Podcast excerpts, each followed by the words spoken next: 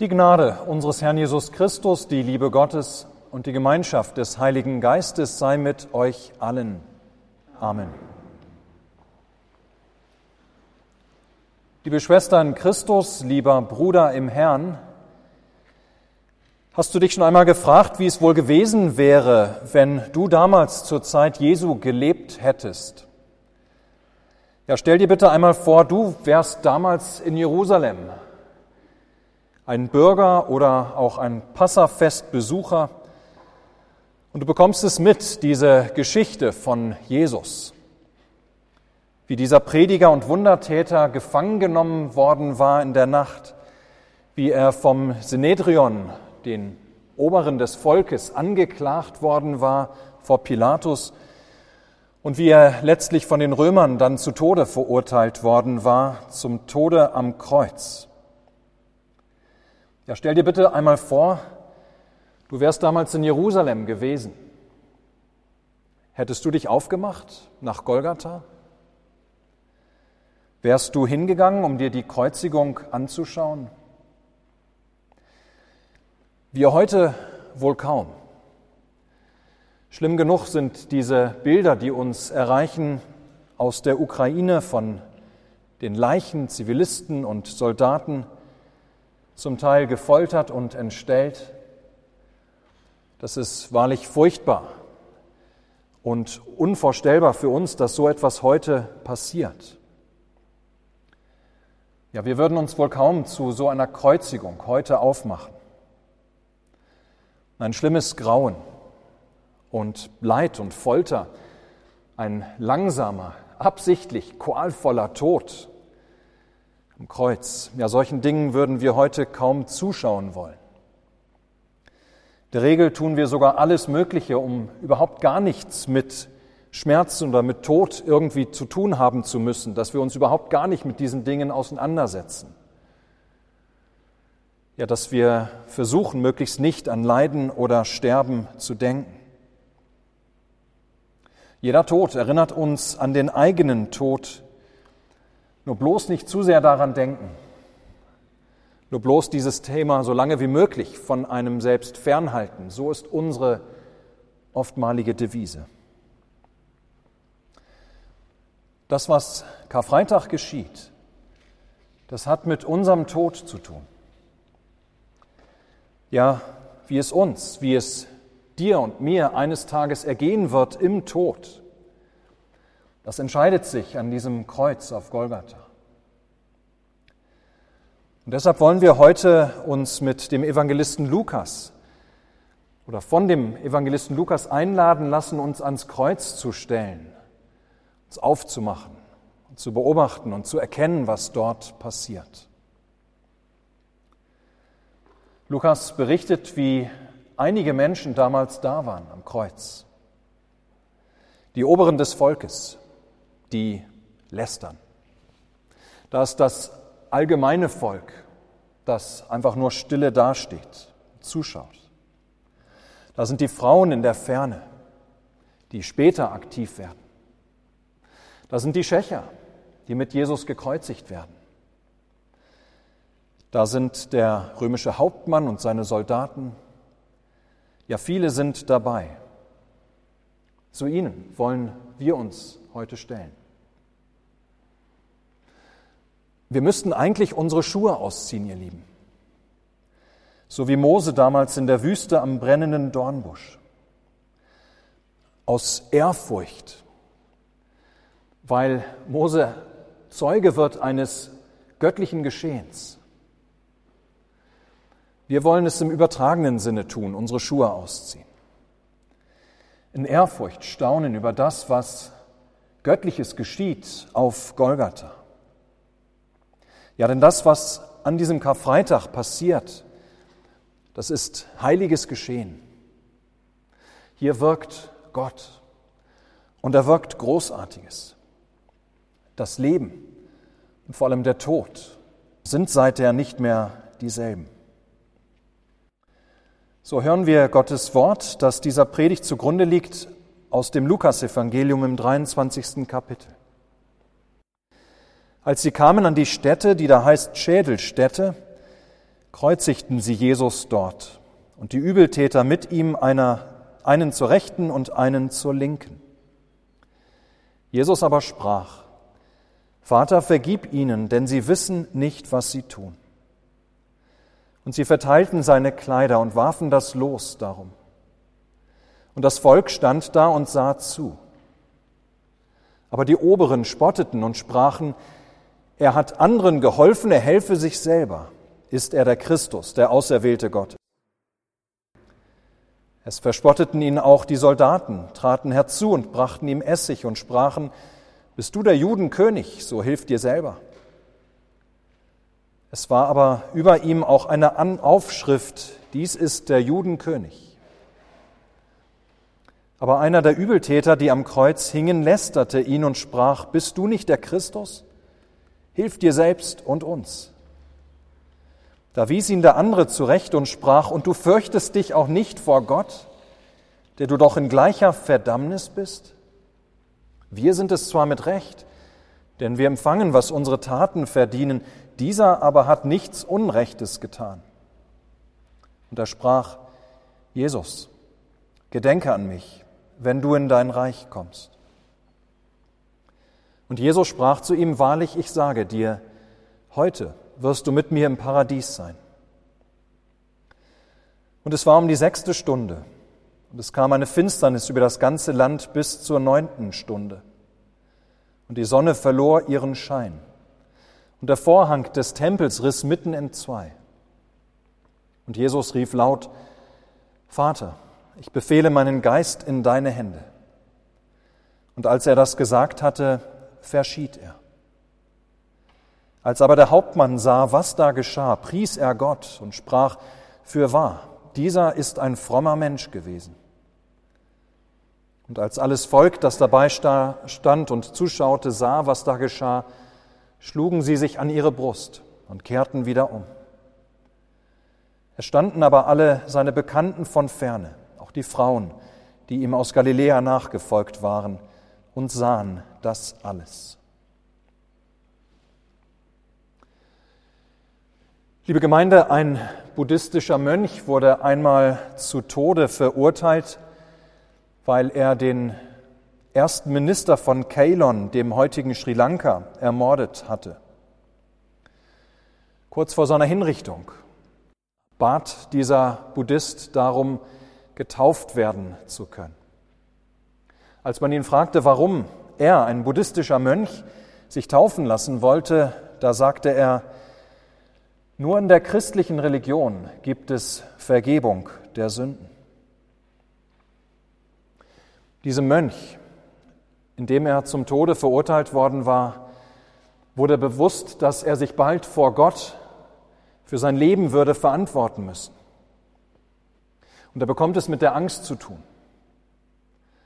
Denn was war mit seiner Lebensschuld? Zweifelsohne hatte er viel Gutes getan als Mönch aber vor dem Richter seines Lebens damit bestehen, das konnte er nicht. Und das wusste er.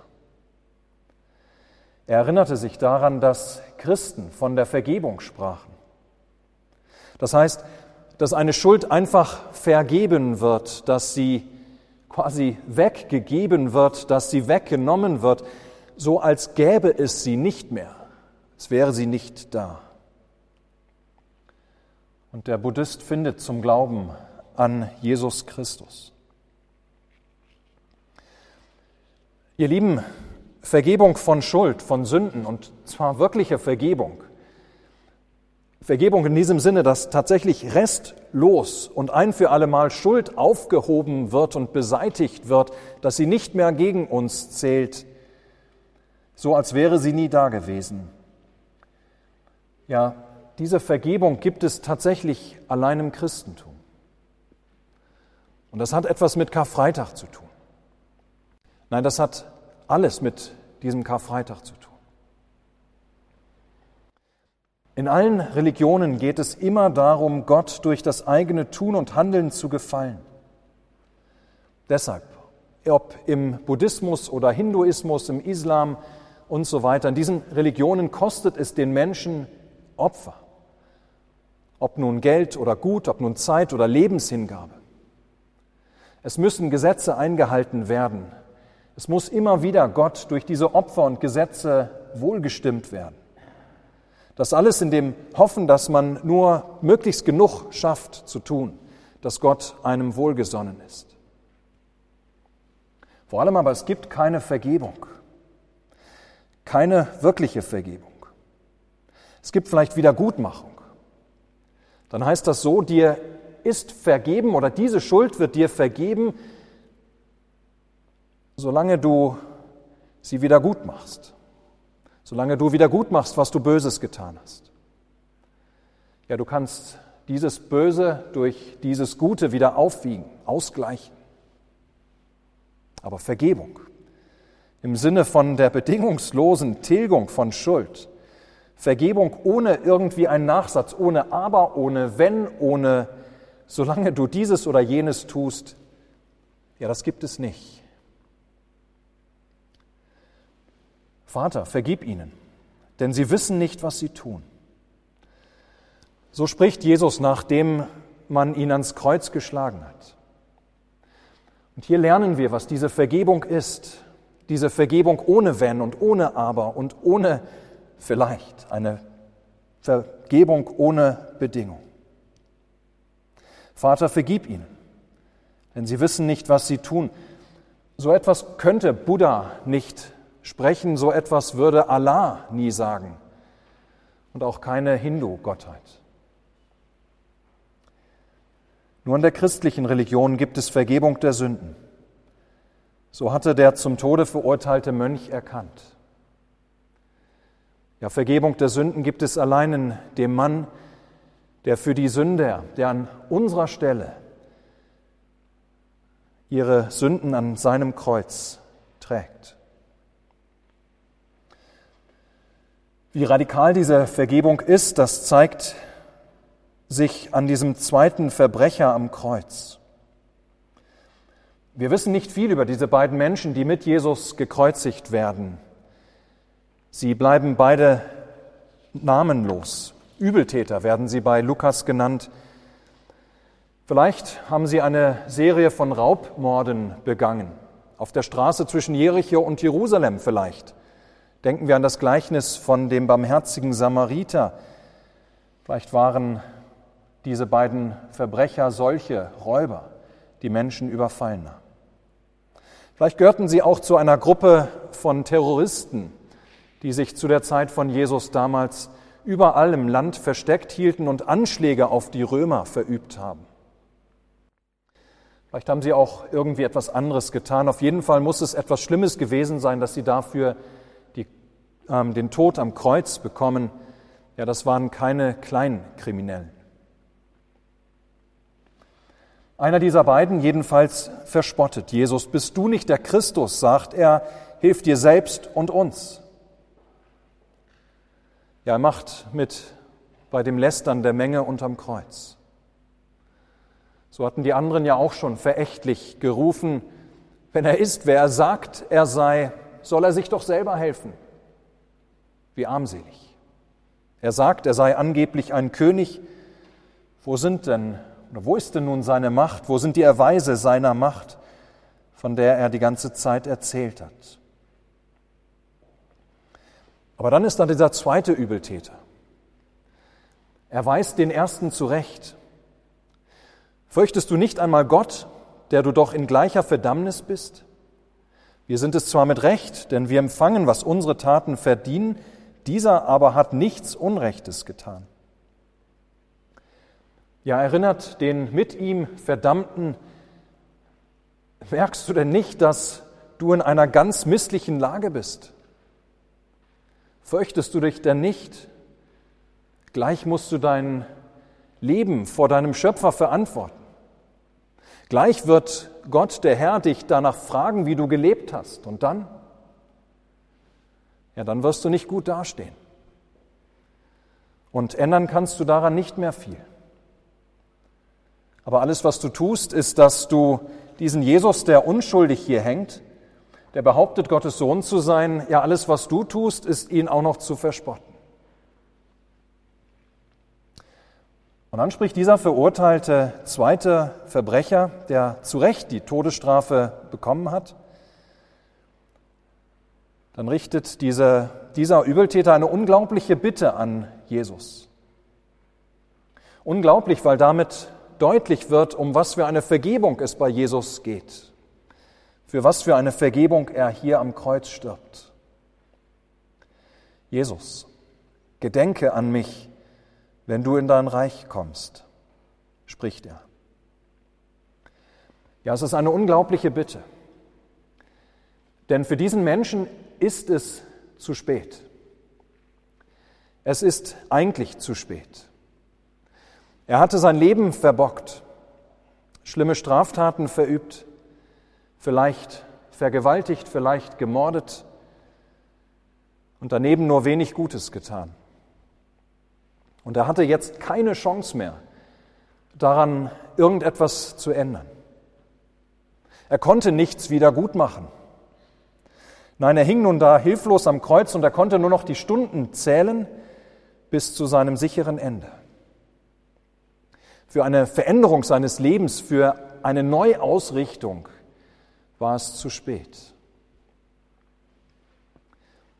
Aber Jesus antwortete ihm, Wahrlich, ich sage dir, heute wirst du mit mir im Paradies sein.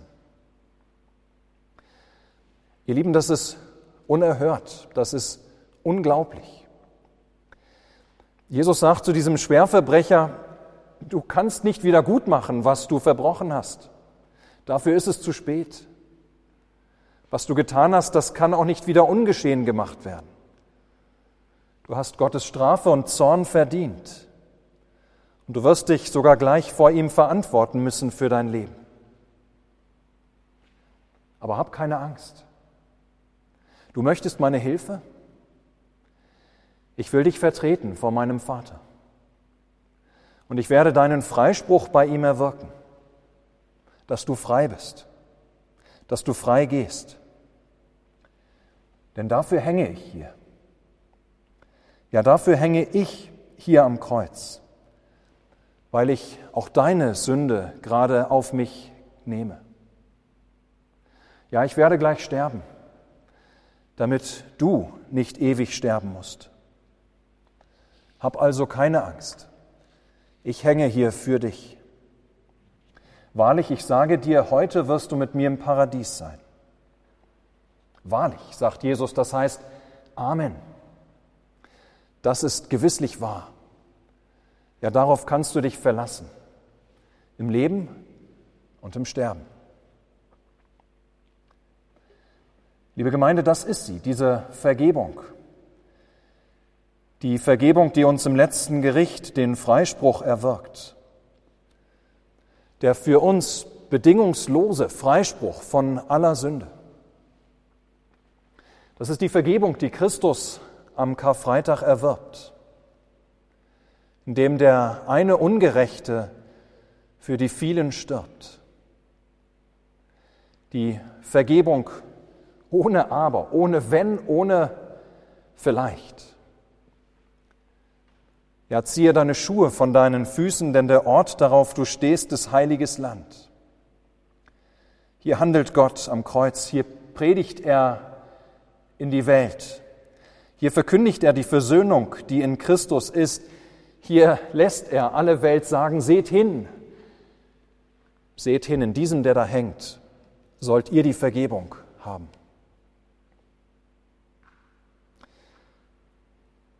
Es kommt gegen Mittag noch eine Finsternis über das ganze Land, drei Stunden lang.